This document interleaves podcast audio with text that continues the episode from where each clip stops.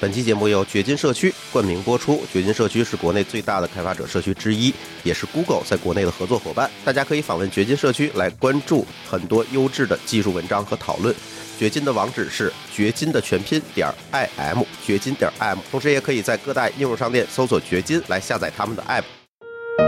各位听友，大家好，这里是津津乐道。呃，这期节目我们请来了一个从来没有露过面的嘉宾，但是大家其实已经期待很久了，就是西桥。来，小乔给大家打个招呼呗。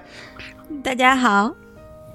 哎，西桥这期节目为什么会出镜呢？因为我们想聊一个话题啊。最近这个我们从网上看见了一个特别好玩的新闻，就是呃有一个聊天截图啊，说呃实习生用微软雅黑和盗版的 PS。接到方正集团和 Adobe 的起诉，样稿印刷厂印了五千万张，已经全国商用，公司损失了两千八百六十万，裁员八个主管，四十二个人，所以这个公司干不下去了。哎，由此我们就引发了一个这个关于字体，还有啊，包括图片啊等等这些东西的一个授权问题。为什么会请到西桥呢？因为大家都知道啊，西桥在做这个神秘的程序员们。这个漫画，所以他在中做这个漫画过程中，肯定会大量的用到字体啊等等这些东西，所以这里的坑，西桥应该最清楚，所以我们请到了西桥来给大家录这期节目，同时上这期节目的当然还有西桥的老公霍炬。啊，大家好。这期呢有一点奇怪啊，就是只有我一个人在国内，然后另外二位都在加拿大，所以我们是远程录音，也不知道这样的录音效果会怎么样，好不好的那就大家多担待吧。哎，第一个问题就是说，哎，我们看到这个截图哈，其实别的消息我没有，比如说起诉书啊等等这些东西都没有，我们只看到了一个截图。那这个截图或许说一说吧，你一眼看上去是什么样一个感受？呃，我第一眼看上去呢，我觉得事儿一定是有的，但是他这个说法肯定是有问题的，就是因为说损失两千八百六十万，这个是比较夸张的，因为以往的案例看来，就是没有判，最后没有判到罚这么多的，所以说因为这事儿导致公司损失很多钱有可能，但是损失两千多万到倒闭，这个是不太可不太可能的。对这个，你跟我是一个一个感受啊，就是因为这个这个坑啊，我们也踩过。当时我们做这个 DevLink 的 PHP 大会的时候，其实因为也是一个海报上用了一个不小心用了一个未授权的字体，然后也是被人家发来律师函。这件事情我们可以后面说，但是损失绝对不可能这么大。哎，所以说，嗯，因为西小在做这个程序员漫画嘛，我们知道程序员漫画里面也会涉及到很多字体啊等等。这这些问题，所以说，呃，小乔能不能给大家介绍一下，为什么我们要录这期节目？为什么让大家要知道这些知识？在这个过程当中，你踩过哪些坑？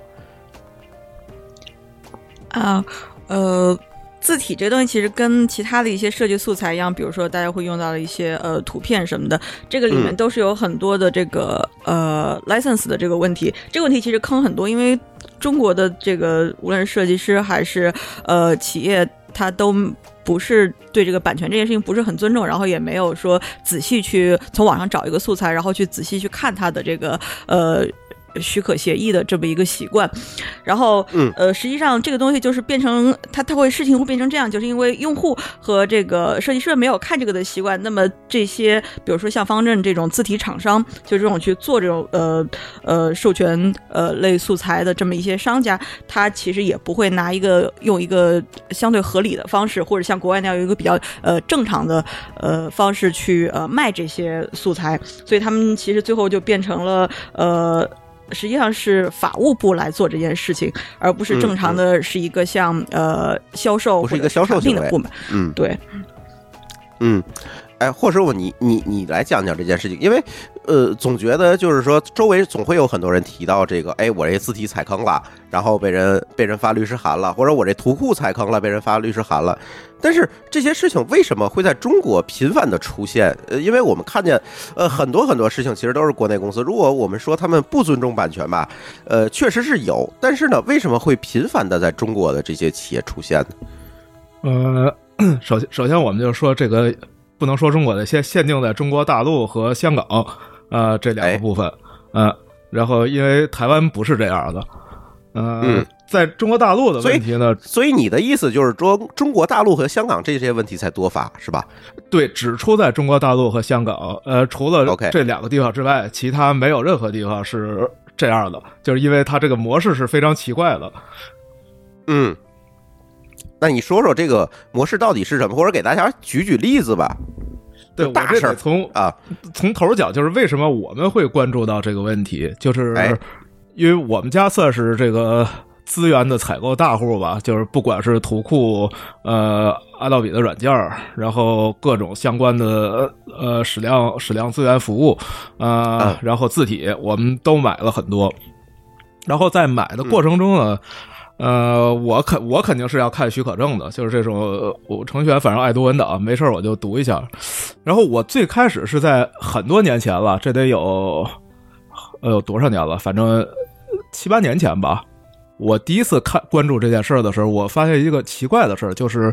在方正的网站上，我找不着他的商业授权协议。但是最近我看了一下，从一六年之后，这个授权协议终于在网上了。但是在之前就是一六年才出现这件事情，就是他才会把授权协议放在网上让你去看。对，但是这授权协议仍然是比较模糊的，这大家可以自己去看啊。就是授权协议写的非常的不好懂，这一般人你不找个律师，可能你也不明白他到底哪些权利你可以用，哪些不能用。然后在，反正就在我们历史上，我们关注这事儿的时候，就发现这个授权协议，第一找不着，第二有一些小厂商能找着，但是呃非常的不合理，也看不懂。后来我们就想说，这个事儿不应该是这样的，因为它太不符合直觉了。按照这样，就是很多人是不知不觉就违法了，所以我们就哎开始做这个研究。我们做了很多研究，读了美国的、加拿大的、日本的、台湾的，就是各处的授权协议，我我们都读了。然后读完之后，打了很多电话，发了很多邮件，给每一个分公司的销售部门写信，就是问这个字体授权怎么回事。最后就得到了很多。呃，新的信息就是跟中国大陆和香港对这事儿的处理是完全不一样的啊，所以呢，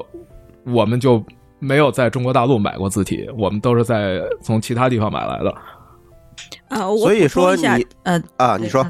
啊，我补充一下，就是说，呃，霍炬说的，从零六年方正才把这个授权协议放进去，就是他这个呃一16六年，对，呃，他这个说法不是很完整，就是说之前就比如说方正，呃，网上肯定是说了这个字体，比如说呃你下载的话，或者你从任何渠道的话，这个东西你是限定不可以商用的，呃，但实际上从一六年放上去，实际上就是说，呃，当我希望按照我的用途，然后呃。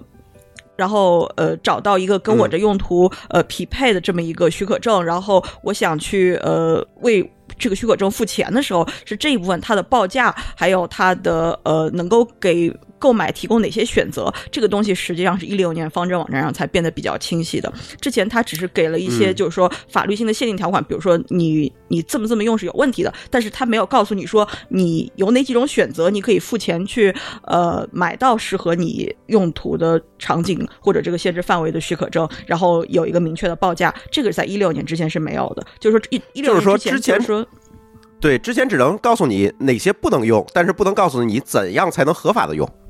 对对，说一六年可能也不准确，也许更早放我们不知道，但是反正我能确定的是一四年，我试图去找过方正字体的商业许可授权的授权协议，我没有找到，我没有从公开的网上的渠道能找到，然后他留的是一个电话，就是说商业采购要打电话，啊、嗯他现在留的也是一个电话，好吧？现在如果你想在方正上买他的许可证的话，你仍然是要去打销售的电话或者给他的销售发邮件，他没有一个说这个好奇怪啊！电商这种的话，你你你有一个选项加入购物车，然后你直接在线支付，这本来现在已经非常成熟、非常方便的事情。现在几乎国内所有你去买图库，然后大小的字体公司你去买字体，包括像比如说现在比较我们一直认为是比较走的比较前面的，像字体工坊，你要去买字体都是没办法在网上直接买，你都是要给他的的销售去打电话，销售要问你的各种情况，然后呃，然后再给你一个购买的渠道。对，然后说到方正这件事儿，网上购买这件事儿就更有意思了。比如说，你看现在方正提供了一个网站叫方正字体，然后右上角呢有一个注册登录，就是你看起来好像是你注册一个账号就可以买了，但实际上你一注册的时候，它让你选择身份，俩身份，一个是普通用户，一个是职业设计师。然后呢，你觉得你要买商用的，你应该选职业设计师吧？呃，在这大按钮下面有一行小字说可以免费用，但只能用于个人非商业。就是你是一个商业设计师，你在注册的时候就会遇到一个困难。这就很奇怪啊！你本身是面向设计师的，然后你又要求这个东西不能商用，那设计师存在的意义和价值在哪儿呢？呃，对，这就是问题。所以就很多人其实并不是说有意去侵犯字体版权，就是不知不觉的，他觉得他做了一件挺好的事儿，说我是设计师，我注册了，然后我拿到了一个许许可协议，哎，然后你做完一个商业作品给你的客户用，结果就把你客户坑了。那不就是故意给人挖坑吗？说不好听一点儿，呃，实际上就是你设计师，然后你你付了，比如说呃买字体，你一年付了几万块钱，然后你买到了这个字体，这个字体你要给你的客户用，你的客户仍然还是要再付钱的。呃，我说是呃是大陆这些，你继续就是好奇怪啊这件事情啊！嗯，我我们要不要先说说我们找到的，就是使用的国外的，呃，或者现在台湾的一些字体授权，我们买到了他们的协议和他们的呃购买方式，还有他们的报价大概什么样的状况？我们先说一下，就正常的应该是什么样的吧？对、呃对，可以或者呃，或者说你可以给大家讲一讲，就是你看这个例子啊，就是两千多万可能不是真的，但是你知道的，就是真正就是遇到大坑的这个案例，你有没有？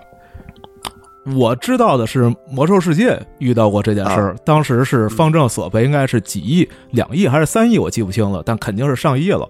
然后最后啊法院判决判的是赔了一百多万，呃，这个也完全就是不可能按照他所要求的这样一个价格去赔给你。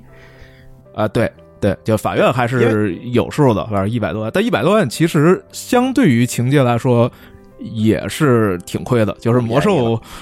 呃，对，《魔兽世界》应该是它只用了几个字，就是它并不是说把你自己嵌入到它软件里面。不是，魔兽世？界是嵌入到它是嵌入的，对，嵌入的。啊，那那那如果是嵌入的话，这倒也正常。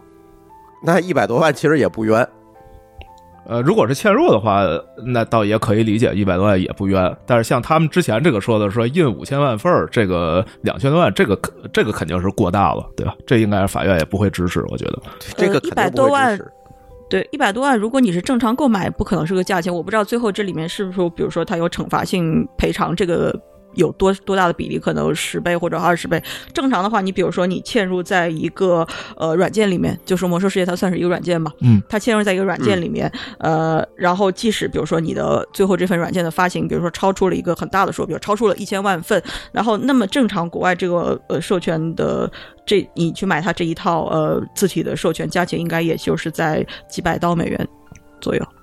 对对，对，所以所以这个还是很坑的，但是总不可能是按照他那个几亿来。哎，小乔给大家聊一聊吧，就是说，嗯，刚才你其实讲了很多啊，就是国内的这些字体厂商的这些坑，那你也可以给大家讲讲为什么呃，你们看到这些坑之后就就会选择去在我知道你们的这个字体，因为我们之前咱私下聊过嘛，我知道你们的字体其实是从几个台湾的厂商那儿去买的，是吧？对，我们的中文字体都是从台湾厂对商买，的。为什么你你会做这样一个选择？除了刚才你说的那些问题以外，你当时是怎么做出这样一个呃这个采购的这个抉择的呢？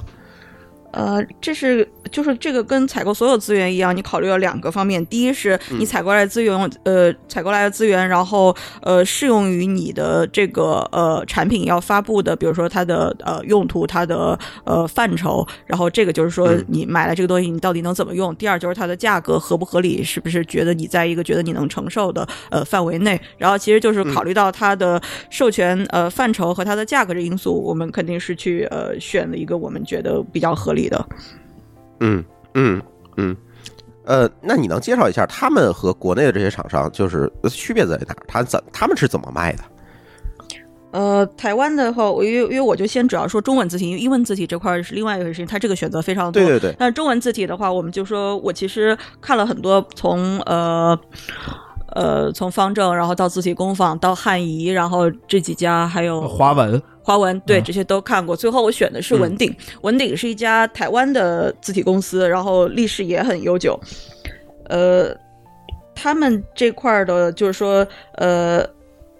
他用的一个方法是叫做呃租赁字型。租赁字型这意思就是说，他你可以买他的一个叫叫他们叫旗舰包，这里面有中文有简体，然后有很多字体，大概有。呃，可能有几十到一百款吧，我不太记得具体数字了，反正是一个很大的一个字体包。然后就得说它是像卖软件 license 一样，然后你付一年的钱，然后它会提供给你一个客户端，然后这客户端里面你可以把你想要的字体，你可以呃。你你如果你想要全部要的话，你可以把所有字体全部都下载到你本地，然后这个客户端就作为你的字体的资源这么一个一个一个一个软件来用。然后你付的话，就等于说你付的是这个软件这一年的在你这台机器上的这个许可证。呃，使用费实际上对对对。那这个使用费它可以用于，比如说我给别人做一个海报，那我可以用吗？可以。对，它是有两个价钱。呃，你用在自己的项目是一年是相当于一千出头人民币。然后你是一个设计公司，你去给别人做，就都不是你自己的项目，这种的话就贵一倍，就是两千多人民币，其实也很便宜。嗯，对，就是我自己用还是给别人用的区别。啊，对，用于自己的项目还是商业性去替别人做项目，它只分这这两种。哎。对，我们就说，比如说自己用，就这个叫做标准包，他们叫旗舰包的标准版，这个东西的价钱是新台币是五千九，然后实际上人民币大概一千二左右，然后这是一年的，然后这个里面包括所呃什么事情呢？然后就是呃你用于印刷，用于做海报，然后呃用于做 logo，嗯呃用于电影、电视、网络、呃书什么的这些通通都可以，然后个人用、商用都可以，它只有什么？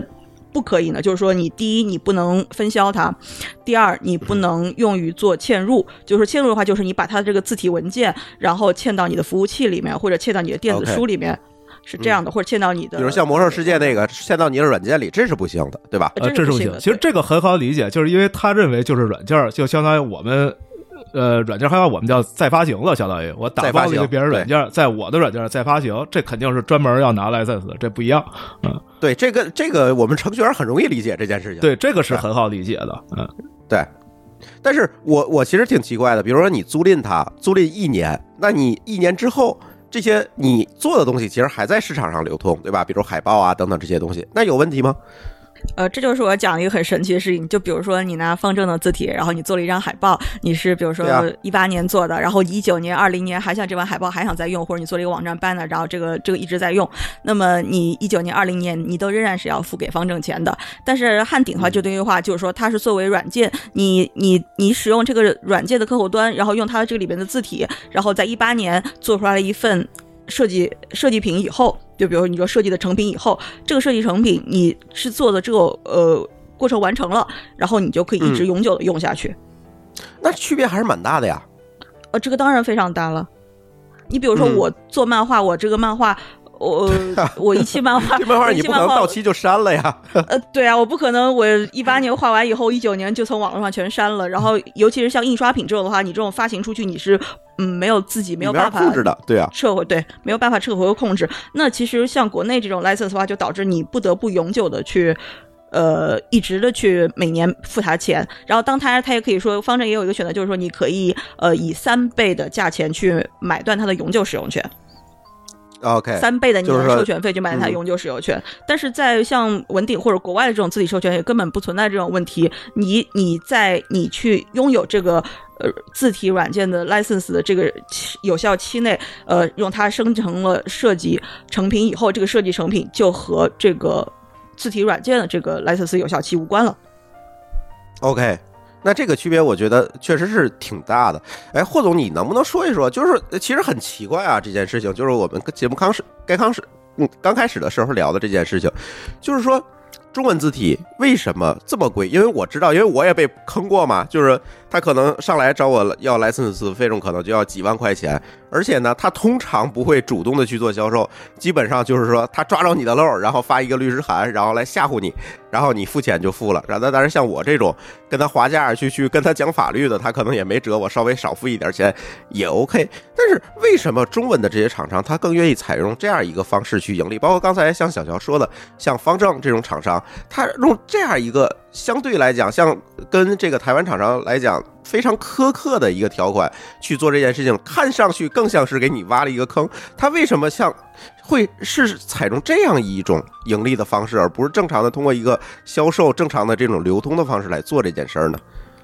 呃，这事儿啊，我觉得还是跟历史是有很大关系的。就是像刚才小乔说的，呃，台湾卖字体是当做云服务卖，就它是一种云服务软件儿，呃，订阅方式。然后另外呢，美国和日本也可以买到中文字体。简体中文字体。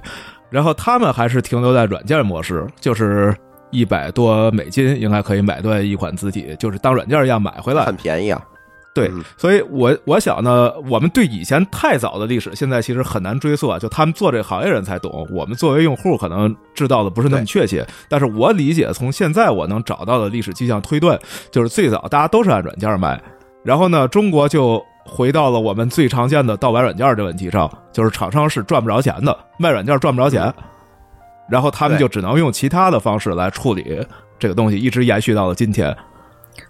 对，然后嗯就比如说，呃，对这个模式很像，就比如说 Adobe，大家熟悉的话，之前的话，Adobe 大家去买它的软件就是买呃实体的，比如说一个盒装的一个软件，或者在网上下一个这个电子版本去买。你买完以后的话，就比如说，除非有大的版本升级，你比如说你今年买的是这个呃 PS 六，然后你 PS 七可能你需要付一个升级的这么一个中间的一点一点升级费用，对不然的话，你买到 PS 六，你就永远可以用你这个 PS 六。那么 Adobe 改成 CC 模式，也就是变成了这个云服务模式以后，就等于说你去呃每年年付，呃，就比如说你去、对订阅，你 CC 里面可能一大堆几个软件的套装，然后你这一年内，然后它这个 CC 套装里面所有软件都可以付，你是按每年去付钱，然后它也就每年的自动的有，只要软件有更新，那你都自动是收到是最新更新的版本。那文鼎采用的其实就是像搜索呃 CC 这种 Adobe CC 这种，就是说你每年给它付呃。年年的这个软件的订阅费，嗯对，然后在国外，比如说最大的字体，就是专业的最大的字体采购网站叫 dotcom，然后这个的话，它是呃有很多就是说那种大厂做的非常呃经典的这种字体，然后还有一些比如说专业设计师做的字体，然后像这种的话，可能一款的话是一百刀左右，当然它有时候也有一些这个什么促销套装，但是大大概的价钱就是一百刀一个，然后这种其实就像你之前买一个盒装的呃这个 PS 软件一样，就是你买到了以后，这个软件的使用权就是永远归你的。对，其实现在国内的用户也慢慢的接受这种模式了，包括 Office 三六五，其实它也是一个订阅啊模式。对但是为什么这些字体厂商它不会去做这些改变？就像你说的，现在可能要买字体还要打电话给方正，然后说我要买这个字体。呃，有很多原因吧，反正我相信呢，这个字体厂商也有他们自己的难处，因为有一个事实，我们就必须得说清楚，就是做一款中文字体比做一款英文字体这个难度和成本都高很多。字儿多，对，字儿多，而且复那个笔画复杂，那不像英文似的那么简单，嗯、所以它成本肯定是挺高的，所以呢，它应该是需要一定的利润来支持它这个行业，这个我们也可以理解。然后呢，他可能到现在仍然没有信心说通过正常的这种软件订阅这种模式能获得足够收入，我觉得这个是他本质的原因。当然还有一些原因，可能厂商的思路比较旧，就他有一个巨大的惯性，说这么多年都按这样做，挺好的，我为什么要改？就没有竞争，因为所有人都是这样的。它都不是销售或者产品嗯主导，它全部都是法律法务主导的。对，我想说就是西桥说这件事情，就是这这个公司的这个盈利部门不是销售部门，是法务部门。对，对，所以就可以想象啊 啊，可以想象这件事儿你要想改也很难，因为可能十年前，呃，他只能用这种方式才能收回一点成本，然后到今天啊他有了一个庞大无比的法务部门，还是个利润部门，你说公司怎么办？裁一个利润部门，这事儿很困难吧？但是长期来看，这个行业不就被玩坏了吗？呃，实际上已经是被玩坏了。就是说，中文字体，就是说，呃，像字体工坊之之前，他们走的是很这个很很靠前，就是说，他们就觉得这种大厂，然后各种模式都比较的这个呃僵化，然后他们就想说我设计一些新的字体，然后他们包括从过去的这种康熙字典，还有这些呃呃宋宋版的一些这些书里面，其实去找到一些中国传统的一些书法字体，然后把它给数字化了。嗯这其实做了很多，就是我我认我我是很欣赏的事情。呃，对，嗯但嗯是呃。后来他们很快，他们这种各种授权呃方案呢，然后这种报价，你会发现变得跟大厂其实是是是变成同一种模式了，只不过可能比大厂便宜个百分之二三四十左右，就只是这一个区别。嗯嗯嗯。但是，呃，从我们这个普通用户的角度，你觉得我们在日常的工作当中，因为我们很多朋友可能他不是，也许是一个专业的设计师，也可能他不是，但是在工作过程中难免会去做一些东西，比如说我简单的去做一个网站的 logo，或者去做一个 banner，然后会用到这些字体。但是在这个时候呢，他们就会比较纠结，比如说我怎么用这个字，包括就像这个之前那天刚才咱节目最早说的那。聊天记录说的一样，微软雅黑明明是操作系统内置的字体，但是我用了却违法了，却违反了这个使用协议。但这这些坑对于非专业人士来讲，其实是很难，除了你跳过坑以外，其实你很难会意识到我做的这个事情是会出问题的。那对于我们普通人来讲，有什么规避这些问题的方法吗？我觉得第一就是说你在呃用任何软件或者呃从网上下载资源的时候，一定要哦有意识的去看它的许可协议，这个是很重要的。这我觉得件事情很这个你难啊。对，比如说微软雅黑，它只有提供了微软雅黑这一个这样一个字体，我是很难找到它的使用协议的。微软雅黑这件事情是在一个比较呃灰色的状态，灰色地带，对这个咱知对。，因为对于我们知道微软雅黑它的制作商是方正，然后方正同时呃，它可能换了一个名字，有一个跟它其实这个文件就是就呃数据是完全一样的一个字体，然后它是单独的作为字体卖。然后微软雅黑同时又是作为一个操作系统它的内嵌字体，然后微软用于各种比如说操作系统的显示，当然你也可以自然的你 Word 里面也会用到这个东西。然后当它变成商用以后，实际上比如说方正其实呃起诉你的原因应该是按方正他自己的那个那个字体，而不是。我觉得很难以微软雅黑呃这个名义啊去起诉说，因为你用了微软雅黑，所以你侵犯我们方正的版权，不然的话他否则他其实就把微软这个操作系统当做他的销售渠道了，这个是微软也不能接受的事情。啊，对啊，这这个事情就看起来非常不合理了。对，这是微软也不能接受的事情。对，所以咱我怀疑是不是？我怀疑是不是微软这个 Windows 许可协议在不同的国家也不一样，因为在这边，比如北美，我也可以用 Windows 中文版，我也可以用中文包，那许可协议不应该是这样的。这个可能得法律专家研究，这个太复杂了，我们搞不清楚了。呃，但是实际上，嗯实际上你操作系统里面的那个字体管理软件，比如说呃呃苹果的那个 Mac 系统里面的那个 iPhone，它其实你去点它的字体文件，你是可以找到它的许可证的文档的，它是有链接在里面的。OK，但是我觉得还是大部分用户没有意识去 Windows 看。对我还真没有发现过。嗯嗯，我也可以回去找一找。对，我觉得首先你有有去看许可证的意识，然后有这么一个呃呃，你要去关注呃。你的授权关注呃这件事情的意识是应该有的。这个其实呃除了字体或者你去买资源或者用软件，你很多地方如果你不关注这件事情，都是会踩到各种坑的。对，那其实。嗯，除了我，比如说微软雅黑这种事儿，那我如果我刻意的规避一下，我有什么百分之百安全的方法来使用这个字体？呃，比如说，我去就找一些明确的，就是我可以用的字体，我能够从哪儿能找到？呃，中文字体的话有几个选择，就是说呃，首先呃，Google 它有一套思源。思源黑体，嗯。对，思源黑体，然后它应该实际上也在出其他的字体，它用的是一些比如说比较呃基本的呃使用场景比较呃呃普呃比较广泛的这么一些叫我们叫做基础字体吧，然后它得说嗯。呃字字体的呃库非常的全，然后嗯。呃这个实际上也是为了当初给很多呃开源软件或者开发软件用的，对吧？为了解决他们的中文字体切入问题的。对对对，对，它是为了解决 Android 上在手机上发行的时候内置中文字体的这么这么这么来的。哎，这件事儿是这么来的。是是，但是它的这个授权，我们能用在商业领域，比如说我做海报用它，可以吗？可以可以的，这是完完全全可以的以的。对，嗯呃，然后还有一个是站酷，站酷是中国最大的设计师的社区，它其实应该是从一六年，实际上我觉得也是设计师们不能忍了，他大概其实有一帮设计师，然后带着自己的工作室，或者他们有时带着自己的学生，然后做了七款呃完全免费可以用于商用的字体。嗯，在就是设计师忍不了了，自己搞一个众筹呗。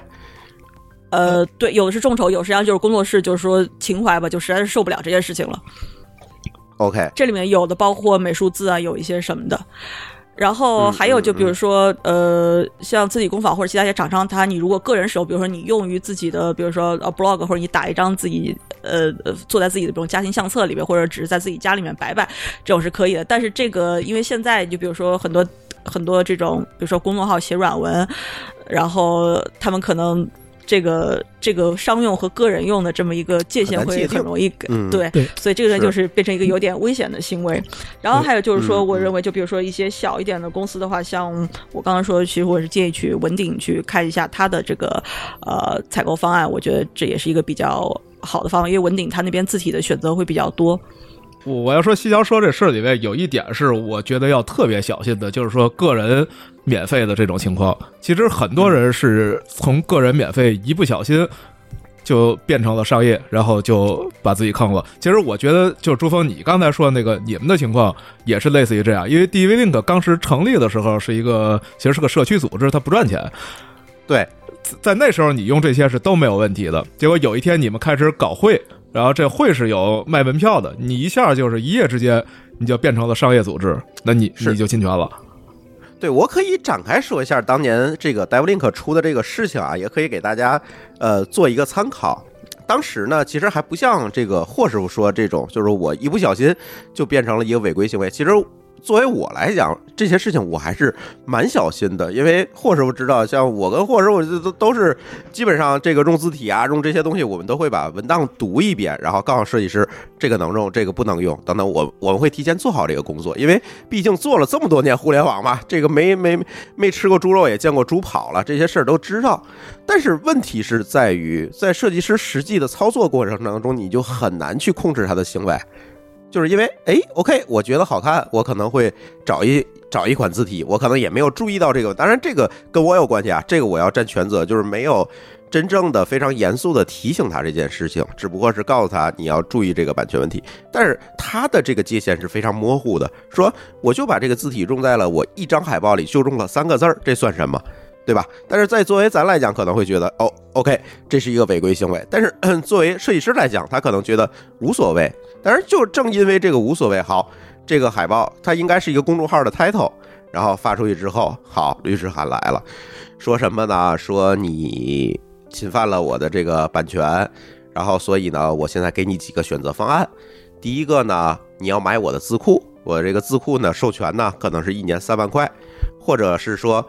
呃，这是一年，或者是你一次性买断，可能是十万块，然后你选吧，不然的话我就要告你。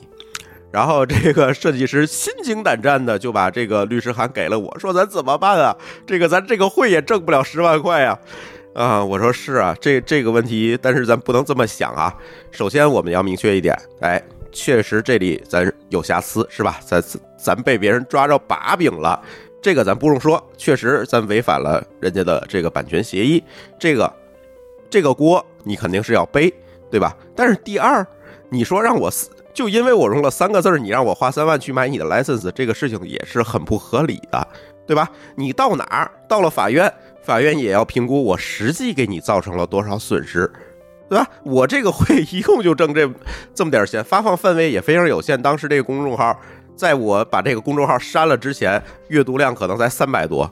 OK，那这三百多的阅读量，我会给你造成多大的实际损失？这件事情那是由要由法院来评估的，不是你张口说找我要三万块或者十万块，这件事情就 OK 的，我肯定不能给你。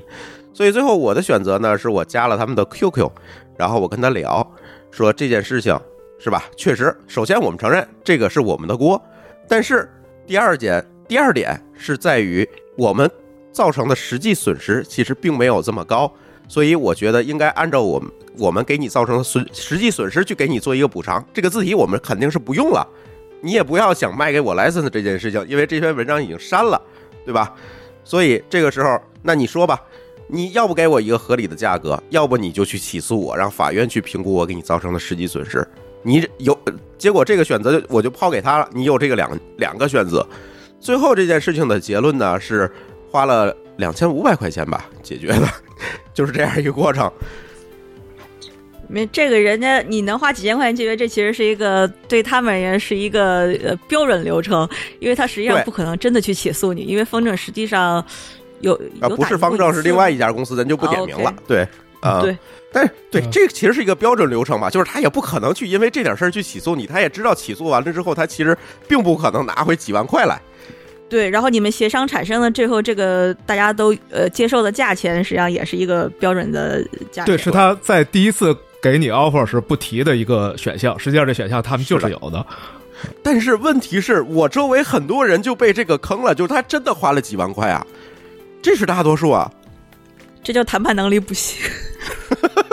这这个就是我那天在咱亲友群里还在提这件事情，我说这个事情你是要去谈的，就是说你要明白这个实际损失是怎么一回事儿。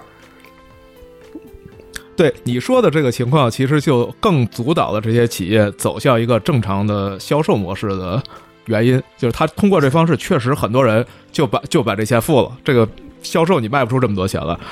对我，我觉得咱应该在节目里鼓励大家去跟他谈哈，就是你你说吧，实际损失多少钱，对吧？对，但是我觉得就等于说，无论是设计师还是你使用这些设计的这些，无论是企业或者品牌，我觉得就是大家其实有几个呃意识，我觉得是应该要有的。第一呢，就是我刚才说的，一定要看 license。第二呢，就是说 license 里面有几个常见的东西，就第一是，呃，你要看清这个东西自己用。和授权设计师给客户用这两个，它在这个许可上有没有呃区分？如果有区分的话，很可能你要买的是一个拓展的这么一个授权。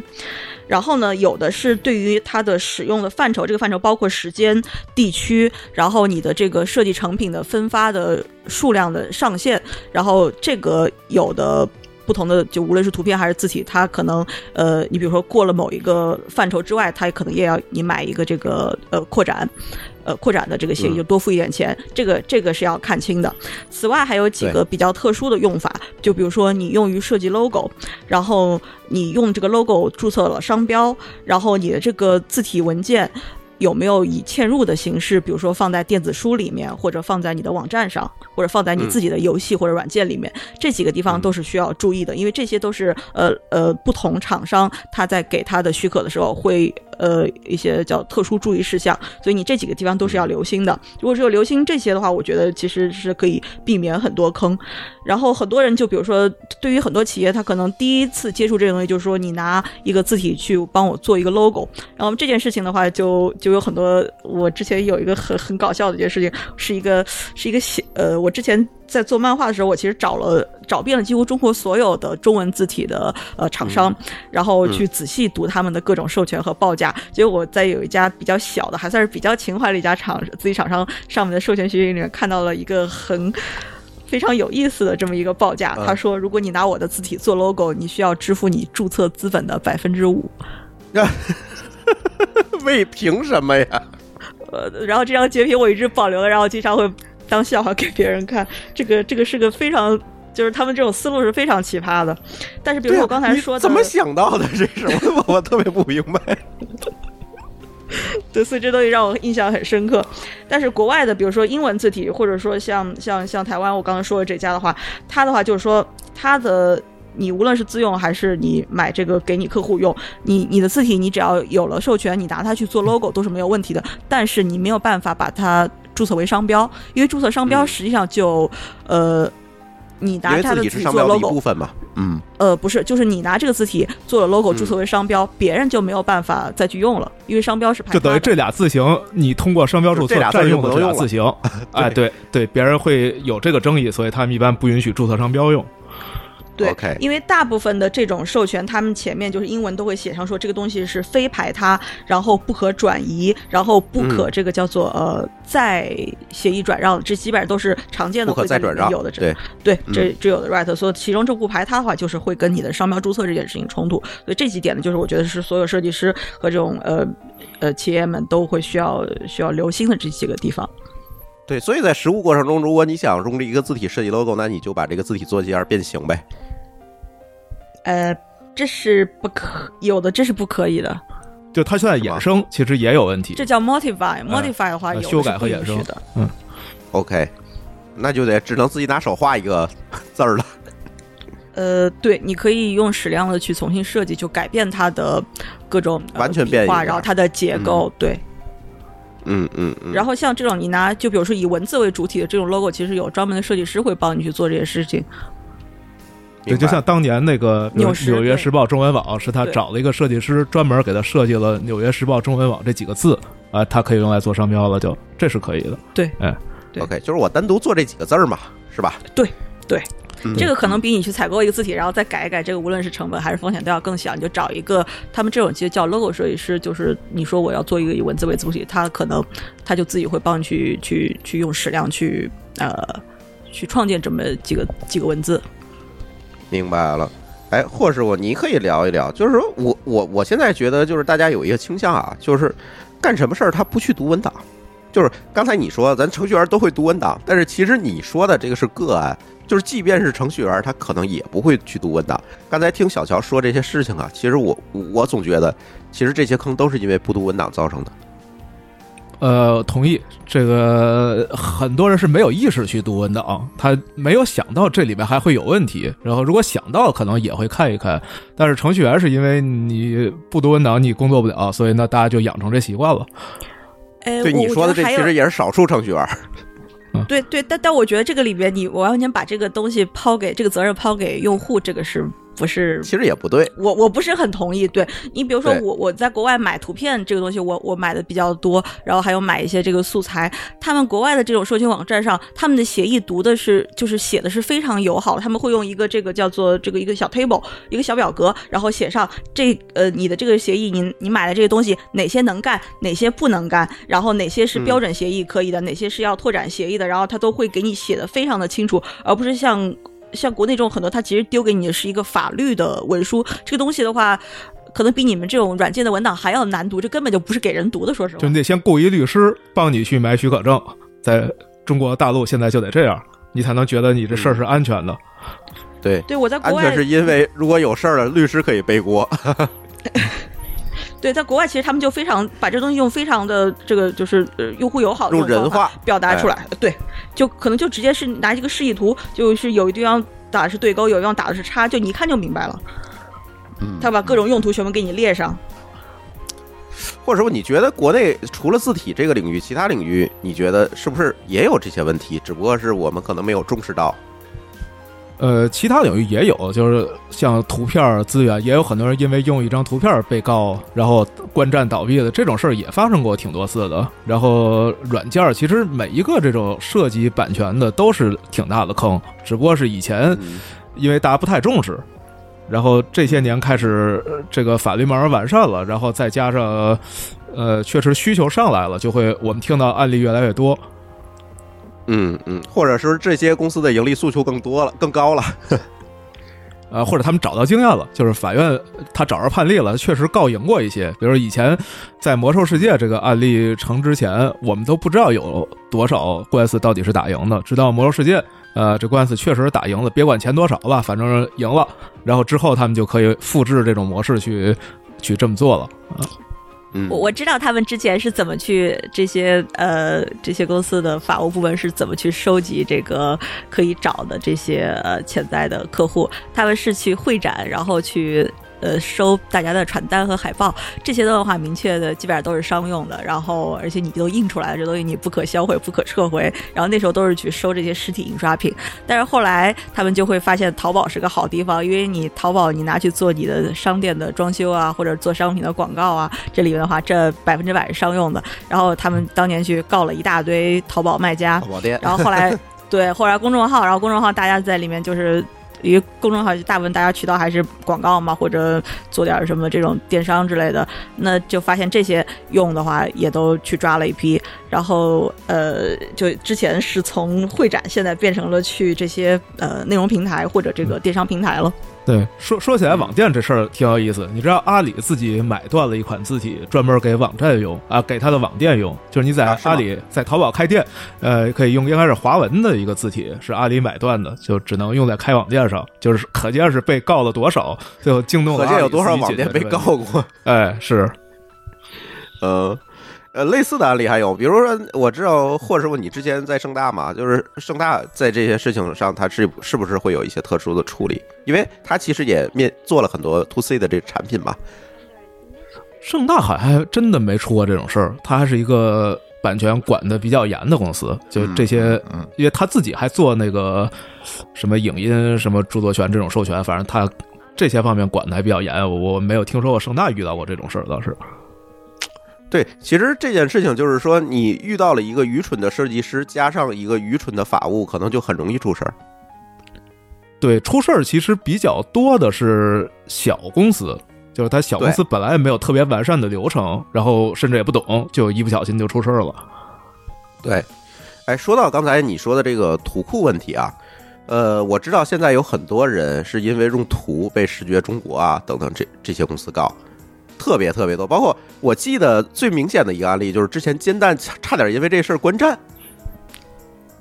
对，是的，要索赔十几万吧？不不是十几万，对因为它十几万本身是非不至于关站盈利的嘛，呃，呃，十十几万还不至于观战，应该好像不止这个数吧？不知道，反正那个额度足够他观战的了。嗯，对，所以说，因为现在大家可能咱们也会写公众号啊，去写 blog 呀、等等这些东西，你难免，比如像公众号，我就得有一个图，对吧？我我没有图，这这个公众号就前面就就是白的。那在这种情况下，可能我们很多的朋友，他可能也不是说因为商业目的我会用这个图，但是我在公众号里我确实有这样一个需求。那在这种情况下应该怎么办呢？呃，我自己呢，因为我也写，我也用很多图。对我的建议就是，我们就别想自己是商业还是非商业，因为就是我刚才说的，你可能一不留神，这个界限你，就跨过去了。已经很难界定这件事儿。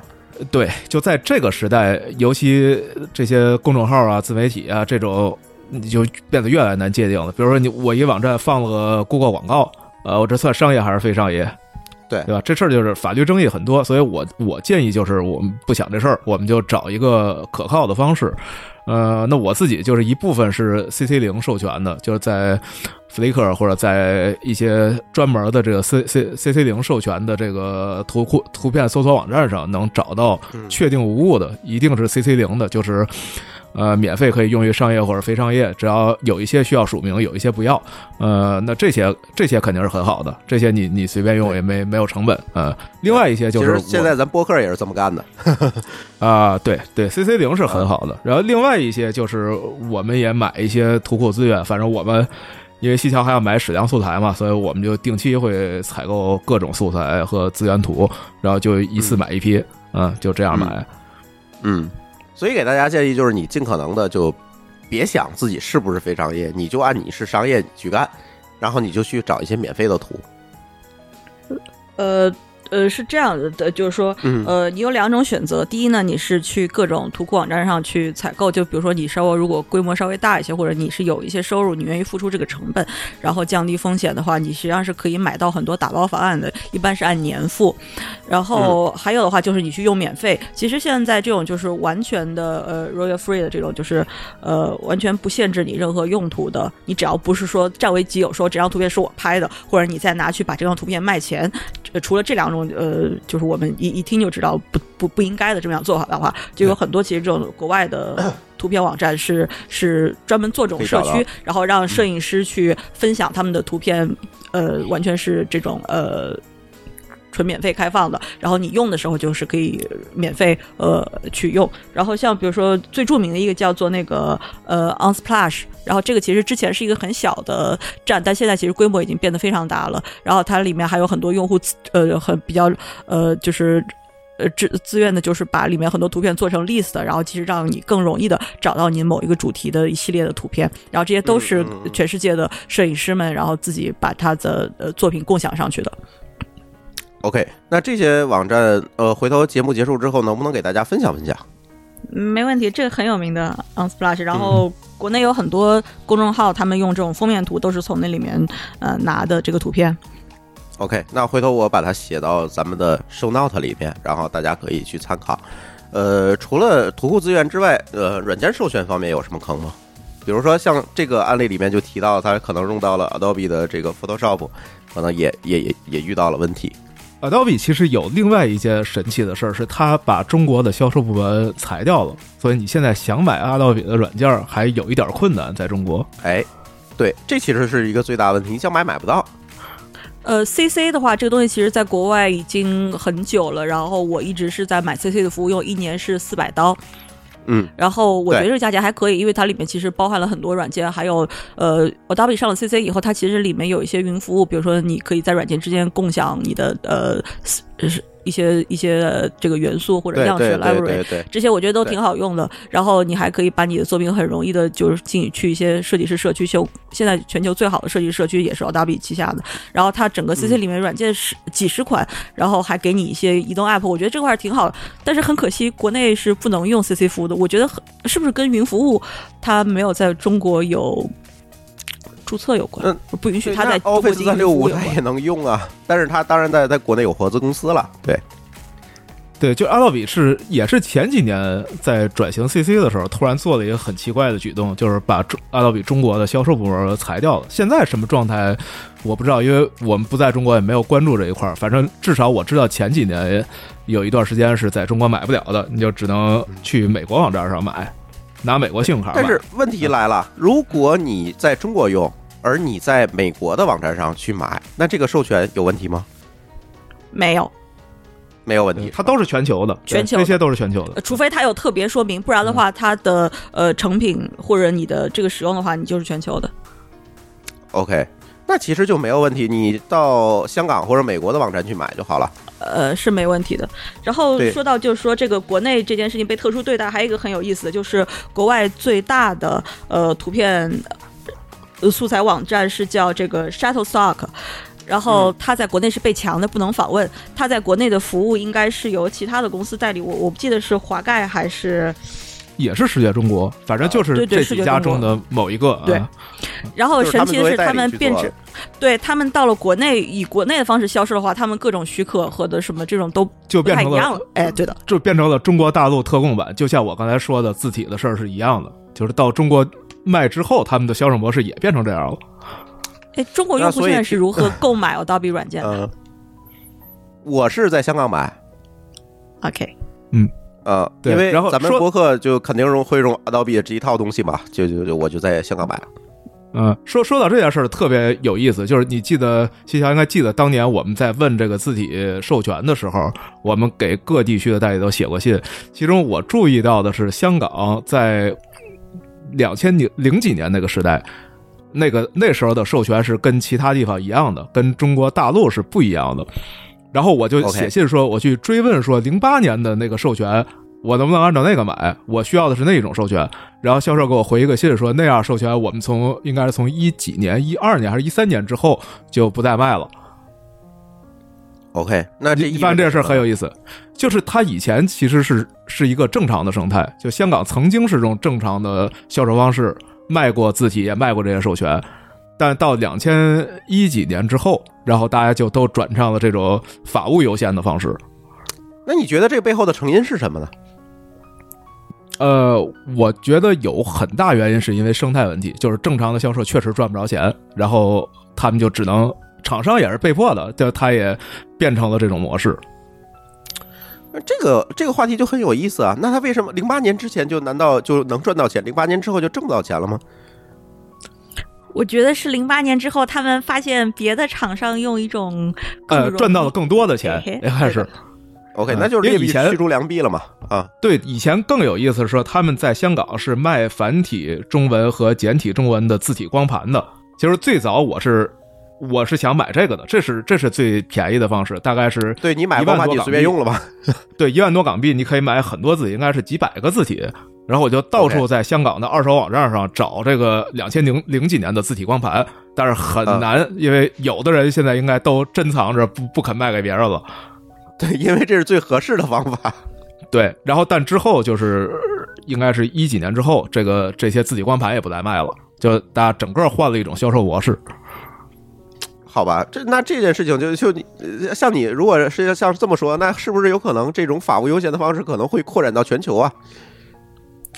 呃，这个我觉得倒也不会，因为在其他地方它明显还是比较正常的生态，然后人们也在这个正常生态里面，呃，用的很好，再加大量的这种历史的授权，嗯你也没办法去收回它，所以它就肯定是按照这个模式去做下去了。我嗯我认为实际上在国外的你去买。呃，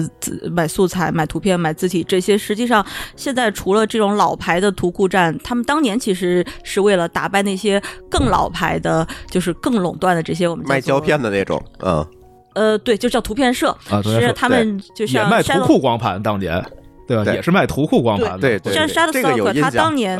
对，像 Shutterstock 他当年出来的这个市场定位和口号，其实就是说我是这个叫做低价呃图库，然后就得让普呃普通人能以能承受的价钱买到他想要一张图片版，比如说几十美元之类的。然后后来他们其实因为市场竞争，其实出了更多的这种打包方案，比如说我经常买的是你在一个月之内你下七百五十张图片，然后只用付两百刀。嗯这个其实你摊到每张价钱还是挺合理的。然后到后来，我其实发现这个也贵，然后我还找到了很多其他的，就是因为实际上这两年冒出来的更便宜的这个。呃，素材的网站，呃，比如说有一个卖矢量的叫 Free Pick，它其实是你按月付钱，然后呃买它的会员，然后在会员期的话，你可以无限在上面去下素材的，它是每天下一百张，然后每个月你才付多少钱？才付个。我记得，如果你是特特价的时候买的话，是每月付五刀，然后正常价应该是每月付十刀，非常便宜。然后你每天下一百张，那你其实这个你基本上完全是可用的，你都不需要你去为了这种去囤囤一些这种素材，你需要用的时候你直接去去网上去找就行。然后还有国外有一个很大的服务叫做呃。它它不光是卖素材，它还卖很多这种呃网页的模板什么的这些，还有呃设计模板。然后比如说你一个海报，你在里面改改字就能变成你自己的海报用，其实给设计师已经做好了这么一些半成品，然后你改一改就是方便你用。还有我们比如说做网站的这种网站模板，改改方便用。它之前也得说是按单个的去卖，后来它出了有一种叫会员服务，实际上是你是大概每个月花二十八刀。二十八美元，然后你买它这个会员服务，然后也是就是呃随便下，OK，现在都变成了按月收费，这个价钱其实已经非常低廉了。实际上，我就觉得是国外的这个市场是在一个很好的良性竞争，实际上给了消费者更多的选择。所以他也没有必要用法务去驱动这件事儿了，因为它呃当然没有一个必要良性市场。对他，他用法务驱动，可能一上来他就把自己干死了，因为他的竞争者会使劲攻击他，人家都比他的授权模式好便宜，呃，为什么让你这么活下去？对，对第一是便宜，第二是灵活。而且消费者也受不了，消费者不，消费者不喜欢这种看不清的模式。实际上，这大家都明白，我我我是愿意花钱的，但你你花钱给了我一个，我得让看得明白啊对对吧？对对哎，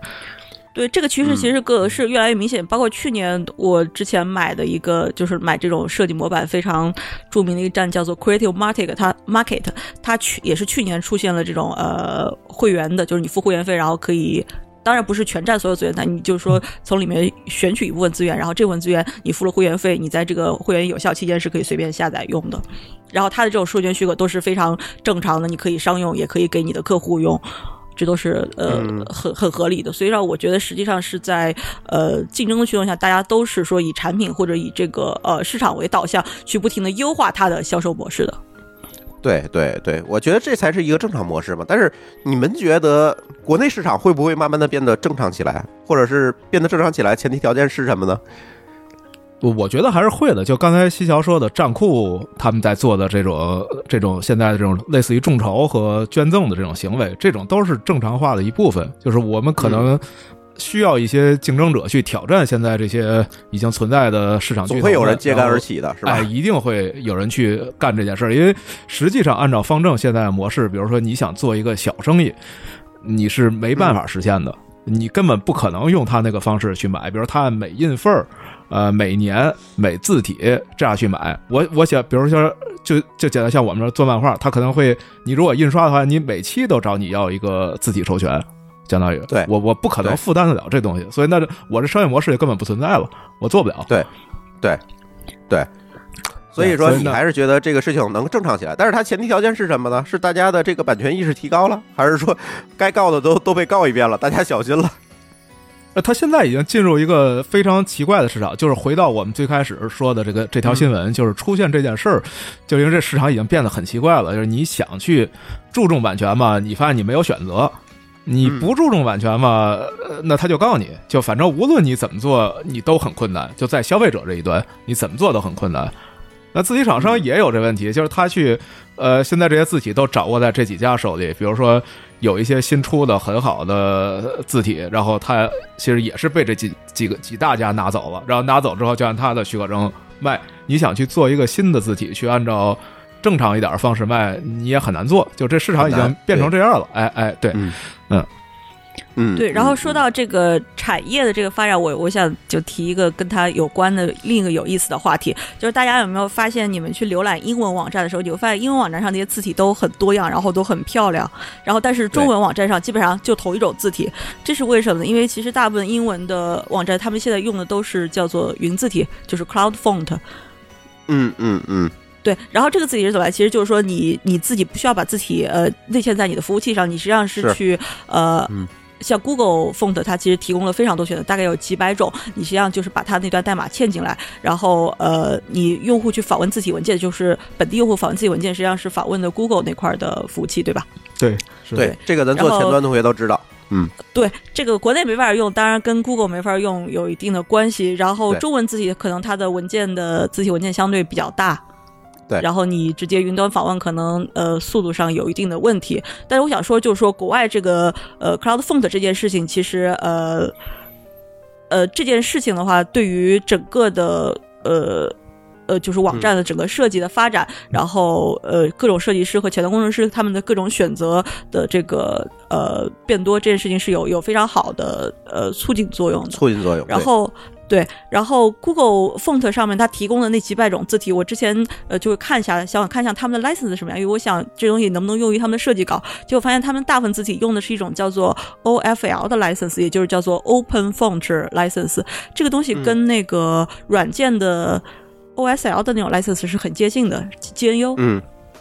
呃它有传染性的话，就跟 GNU 接近；也能没有的话具体讲一下呃，啊有有有传染性，呃，就说我使用这个字体的话，我我是不是必须要开源？对，他的意思就是说，你可以用他的字体去做任何事情，比如说你可以去改，然后你可以把它呃修改一下以后变成你自己的一份新的字体，然后你当然是什么商用、个人用，然后嵌入什么的，呃，合并什么的这些都没有问题。但是有一个要求，强制性要求就是说，你用他的这个呃呃 OFL 这个协议生成出来的新的字体文件也必须用 O OFL 的这啊个 license，、不能用别的。这是字体界的 GNU，这是对的嗯，OK OK，那就明白了。然后就是说，对你你不能你不能说我衍生出来一个字体我就闭源了，我我就自己用，这不是这不行。对你不能闭源了，你自己不能把它重新卖钱，你必须也以 OFL 的呃这个呃方式重新去去分发它。然后这个导致了一个什么样的好处？就是说，实际上英文世界里面的免费的字体，它的数量，然后它的各种呃多样性，它的各种呃呃创造性是非常的，这个数量是非常大的。对对我们看英文网站有一个非常明显的感觉，就是每家字体都有一点个性，都不太一样，这是非常明显。对，然后它有很多很灵活的搭配，所以导致它风格什么的就就非常的呃，就就风格很多样。对对，但是中中文字其实中文也有做这件事情也很难，就是因为文也中文字体还是刚才说的问题。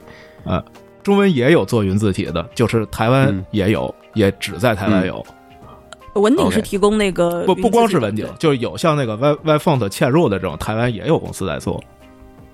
他们这个是按流量呃来收费的。对对，他们是按流量访问次数收费的，就是它基本上还在一个台湾在一个比较正常的生态上。就现在中文字体最正常的生态，呃，在台湾和日本很有意思，居然日本也有。嗯嗯嗯嗯。日然后本其我刚才实它提到跟中文字体还是有一些重合的嘛。有对，他是日本人是做简体中文字字体的，就日本日本的字体网站上卖简体中文字体，但是非常奇怪的是，他们的网站只有日文界面，连英文界面都没有。所以我当年我也拿中文字体，对但卖中文字，我也拿着 Google Translate 试图去在日本买过字体，但是它字体的量不是很大，就是呃没有台湾量那么大，但日本也是营业务嘛哎，对对，不是主营业务。呃不是不是，他们日本字体公司做的是叫做呃亚洲文字，它是包括日文、韩文、中文，它都同时会做到一个字体文件里面，然后还有包括西文，这样的话它其实是为了。因为因为日文有的是嗯平假名，有的是汉字，它就是为了同一个字体都包含这些字形的话，它能显示的时候比较协调。所以日文的字字体里面，它可能也包含一部分汉字，但是这个数量不是非常的全。不，它有完全符合中国国标的简体汉字的字库，日本公司是卖的，我当时我都查过。但它有些字的写法不太一样的。呃，这个细节我不知道，有可能有，但反正日本是可以买到简体和繁体中文的国标字库的，这个很很有意思。对这个问题就是在于日文的里面的汉字和国标和中国标准是有一部分是重合的。如果你去看那个，好像是专门是有一个在那个呃 UTF 里专门是有一个分类的，就是共用的一部分的文字，但是其他部分就是各说各话了。嗯，对，应该是这样一个一个东西，但是我不知道这个日本公司它做的到底是不是把是向上兼容了，还是向下兼容了？那这个东西咱就不知道了，这可能可能要再查一下。对，然然后回到我刚才提 OFL 这件事情，嗯我其实想是为什么中文没有这么就中文字体没有一个社区或者一个呃组织，然后把这套模式用于中文字体呢？这个就是就是这里边开源一堆一堆字体的这个呃框架或者素材，然后让设计师们能以比较小小的、比较低的门槛，然后去创建自己衍生出来自己新的字体，然后作为这种开放字体再去分发。那这个世界上市场上大家的选择就多很多啊。对这件就是中文现在免费字体太少了。这件事儿还是跟版权意识有关。就如果你这么做的话，没有多少人会真的按照你这样去继续沿用这许可证，会用这种模式。可能很多人就把你自己打包拿出来干别的用了。然后你这个不就跟 GNU 一样吗？对，就是你你是一个非营利组织，你也没钱去雇一堆法律法务人员去告他们，然后最后就变成你吃亏了。他如果只是用字体是没问题的，这个是 OFL 允许，他只要不把它生成出来的字体当做重新当做字体软件去卖钱就可以啊。但一定一定会有把很多人这么干 去买钱，对哎，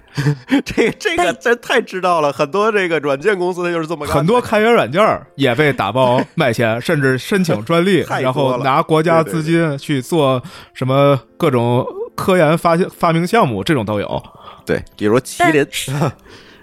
但神奇的是，中国卖字体这么困难，很奇怪嘛，这件事情就确实很奇怪。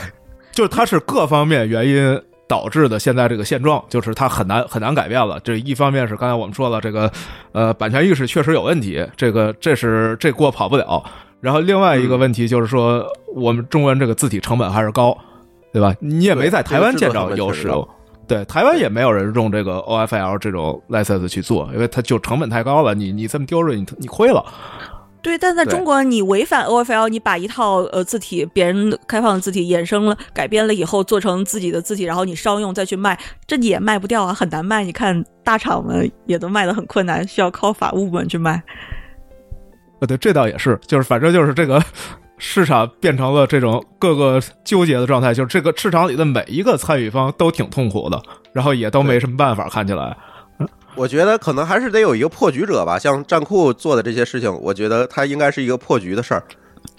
哦，对，我认为他是他的出发点是破局，但是现在就的确就变成了一个设计师们吃亏，把自己的所有的这个劳动成果全部免费开放出来给社会们用，但实际上他在里面得到的回报，或者其实他最初的目的，比如说想唤醒人们这边意识，或者呃呼唤更多的这种中文的开放字体、免费字体，这这个我觉得目标还是没有达成的。我其实希望、呃我。在这件事情上，我作为设计师，我最大心愿是希望中文能有更多的免费字体。然后第二是能够呃，我去呃这种收费字体、商用字体，我去购买的时候，我能以更合理的价钱和更合理的方式去买到。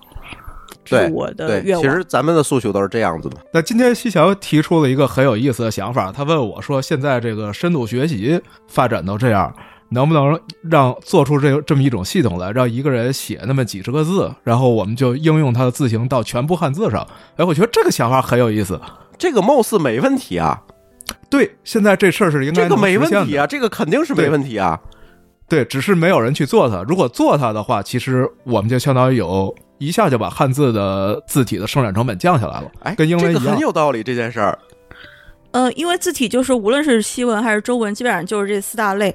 衬线的、非衬线的，然后书法体和手写体。我觉得书法体在这里面可能稍微难一些，但是手写体、衬线体和非线体，就是前两种都是，而且后两种都是那个印刷体。印刷体跟手写体，我觉得用这种模式都是可能的。你比如说，我以统一呃，比如手写体，我以一种手写风格写上，比如说呃一百个示范的字，然后再把某一些呃这种。就是文字的构建，就 component 的这构建都单独去写一下，然后呃给这个 AI 系统，然后让它学一下，然后能把它扩散到扩散成一个完整的字库，然后再请一些，比如说一开始可能需要一些人工的干预，然后帮助把一些看起来不那么好看的字再去做点优化，然后机器学习，对，又去呃就去又去学习到这个优化的这么一个这个结果，然后它能够这个系统变得更完善。那么印刷体这件事情做起来其实会可能更更容易一点，因为印刷体就比如说你矢量就，比如说我设计这个地方用什么样的线宽，然后什么样的个比例，呃，然后这个笔画的这个收尾处是一个什么样的这个呃曲线或者直线之类的，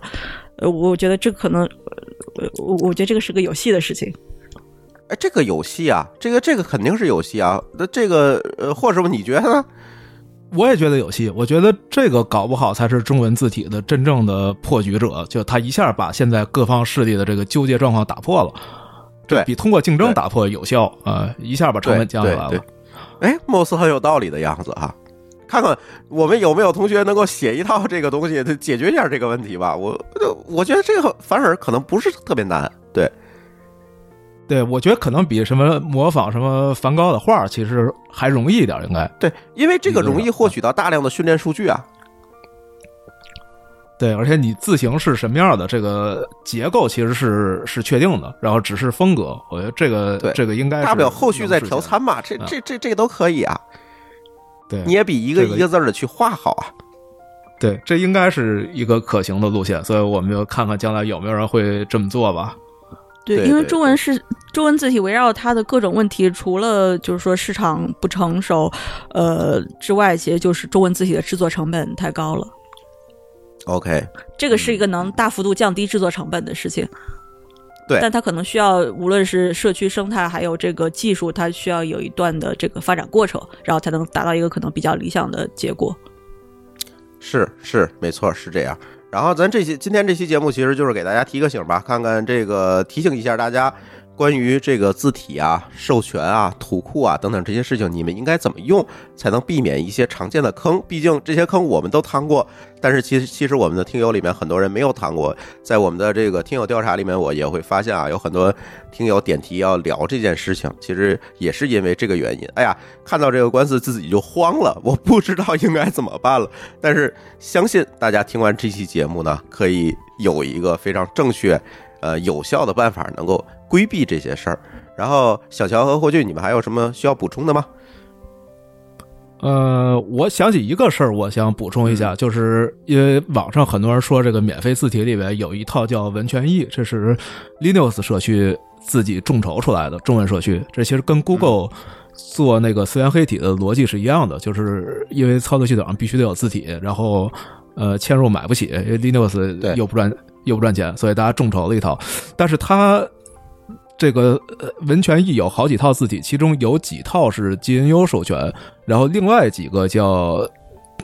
另外几个换了一个授权是什么我都我一时想不起来。然后 GNU 授权这里边是有一点点法律问题的，因为它它是 GNU 的组件，如果你把它集成到自己系统里面，比如你拿它做了一个 app，这时你的 app 是不是要被传染成 GNU？呃，这件事儿法律上现在没有确定的结论，所以我就想提一下这个醒：如果用 GNU 授权的字体的时候，要好好请教一下律师这件事儿有没有问题。对，可能是有问题的，但也可能没问题。哎，就这呃，个。对我读了那个 O O F L 的那个文档，它的有一个常见问题里面就说到，就是说，呃，font software 和然后你把这个用了字体的这个这个呃在的生成物，然后这个东西是分开的。你的 font software 这个的。呃，协议必须是继承的，但是你拿它做到软件以后，那个软件不一定是要也用这种完全呃呃 open 的对，就是字体界的 GNU 只管字体，就是你说的 OFL，但是文权的一部分，这个文权一的字体用的是就是 GNU，然后这时候就会有有这种争议问题，所以我也不确定它一定有问题，但这事儿我我没有找到确切的结论。这个那大家用之前就研究一下下呗。啊，对对对，用如果用的话就研究一下就行。嗯，OK，好，小乔还有什么要补充的吗？没有了。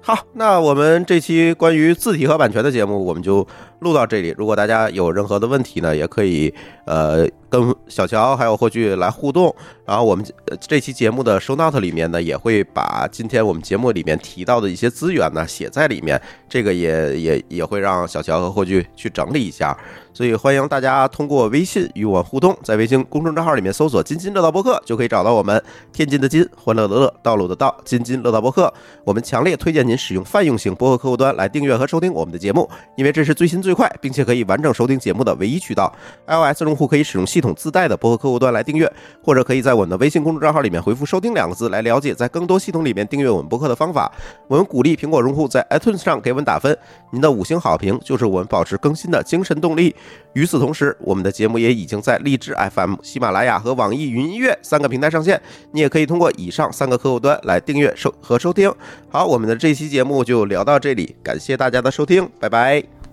拜拜。拜拜。各位听友，大家好！哎，又到了我们的互动环节，先来念一下在前几期节目里面给我们打赏的同学，呃，他们分别是南哥、灿、杨群伟、彩虹、Niki、徐小姐、潜水员老子老张、呃豆四、徐杰、木兰。哎，感谢以上听友给我们的呃打赏，然后还有一些留言。呃，南哥说向吕桑表白。然后转告一下李大夫，再不录节目我就要移情别恋吕桑了啊！我都已经转告过了。然后呃，南哥还比较期待我们以后的日本特辑啊。这个日本特辑我们应该是每隔周，然后在周四来放。呃，吕桑已经准备了不少的节目素材，我们慢慢来录。呃，彩虹说小姐姐的声音真好听，这应该是说舒淇的。然后 Niki 给呃索大呃。问了一个问题，说十四 K 号呃称号来源，有一说是成立于广州西关宝华路十四号，请问索大是这样的吗？这个问题我已经转达给索大了，我们等他回复一下，然后我在后续的节目里再来念。木兰说，呃，期待索大的新节目，然后索大这边我已经呃我们又约了哈，然后看看后面索大还有什么要跟我们来分享的话题。呃，念一下听友留言，呃，这周也有很多的听友。呃，给我们留言在微信公众号的后台。小范说，目前二十八，聊一聊三十岁的迷茫期。我们从工作中想获得什么？感觉生活总是被推着走，懵懵懂懂，结婚、贷款、买房、买车，每月除了工作还贷，就像没有生活目标了，安逸和不安逸的瞎折腾。应该如何选择？我觉得这个选择应该是你自己来做吧。这这个事情是这样啊。我总觉得现在咱们国人的人均寿命都快到八十岁了，你说你才二十八，现在就迷茫了，那你得迷茫到什么时候去？是不是？然后被推着这个结婚、贷款、买房、买车，我觉得这个更多也是你自己的选择。但我周围的朋友也有人选择他不着急结婚，不着急贷款、买房、买车，人家过得也很好啊。所以你这个迷茫是从何而来的呢？我。不是特别清楚，而且我们之前的节目其实也聊过关于迷茫期的问题，然后你也可以去听一听吧。我觉得有什么问题我们可以继续再交流。呃，然后海洋猎人说，前几天听某科广播的一期关于日本老婆吐槽的，没想到居然是 Y A Z。哎，这 Y A Z 是我们一位呃听友群里的热心听友啊，他现在住在日本，可以让 Y A Z 继续爆料啊。呃，说在摩诃广播里有续集一直没出。嗯，就这个问题而言呢，我觉得是这样啊。呃，YAZ 的 问题，因为我们在日本跟 YAZ 经常见面，然后呢也聊过他好多家里的这些事情吧。但是我总觉得这是人家家的私事儿啊，这个别管他愿意不愿意，然后我们拿出来聊，我总觉得，我觉得是有一点冒犯，有一点冒冒犯。别管是 YAZ 想讲还是不不想讲，我觉得这这些家事儿呢，还是留到家里去处理，我觉得比较好。因为我不知道这位听友是不是同意我的观点哈，呃，再有一个小何说，能不能聊聊关于创业公司期权奖励之类的问题？呃，这个问题我们之前应该是聊过，你可以找找之前的节目。呃，而且现在呢，对于创业公司啊、期权奖励这些事情，我觉得比往往常要好得多了，要好得多，要正规也规范很多了。所以在这一块儿我看一看吧，是不是跟老高再录一期节目，然后。呃，我们想一想怎么去聊这个话题。好，听友留言我们就聊到这儿。然后呢，也很感谢啊，这些听友在后台，每天我们都能看到很多留言。这个咱只是摘了一部分来来来聊，然后有一些呢是我们的听友给我们留下来的这个话题建议，这些话题建议我们也会采纳，看适当的时候我会录节目来来给大家来分享。呃，那这期的听友互动我们就聊到这里，咱们下期节目再见。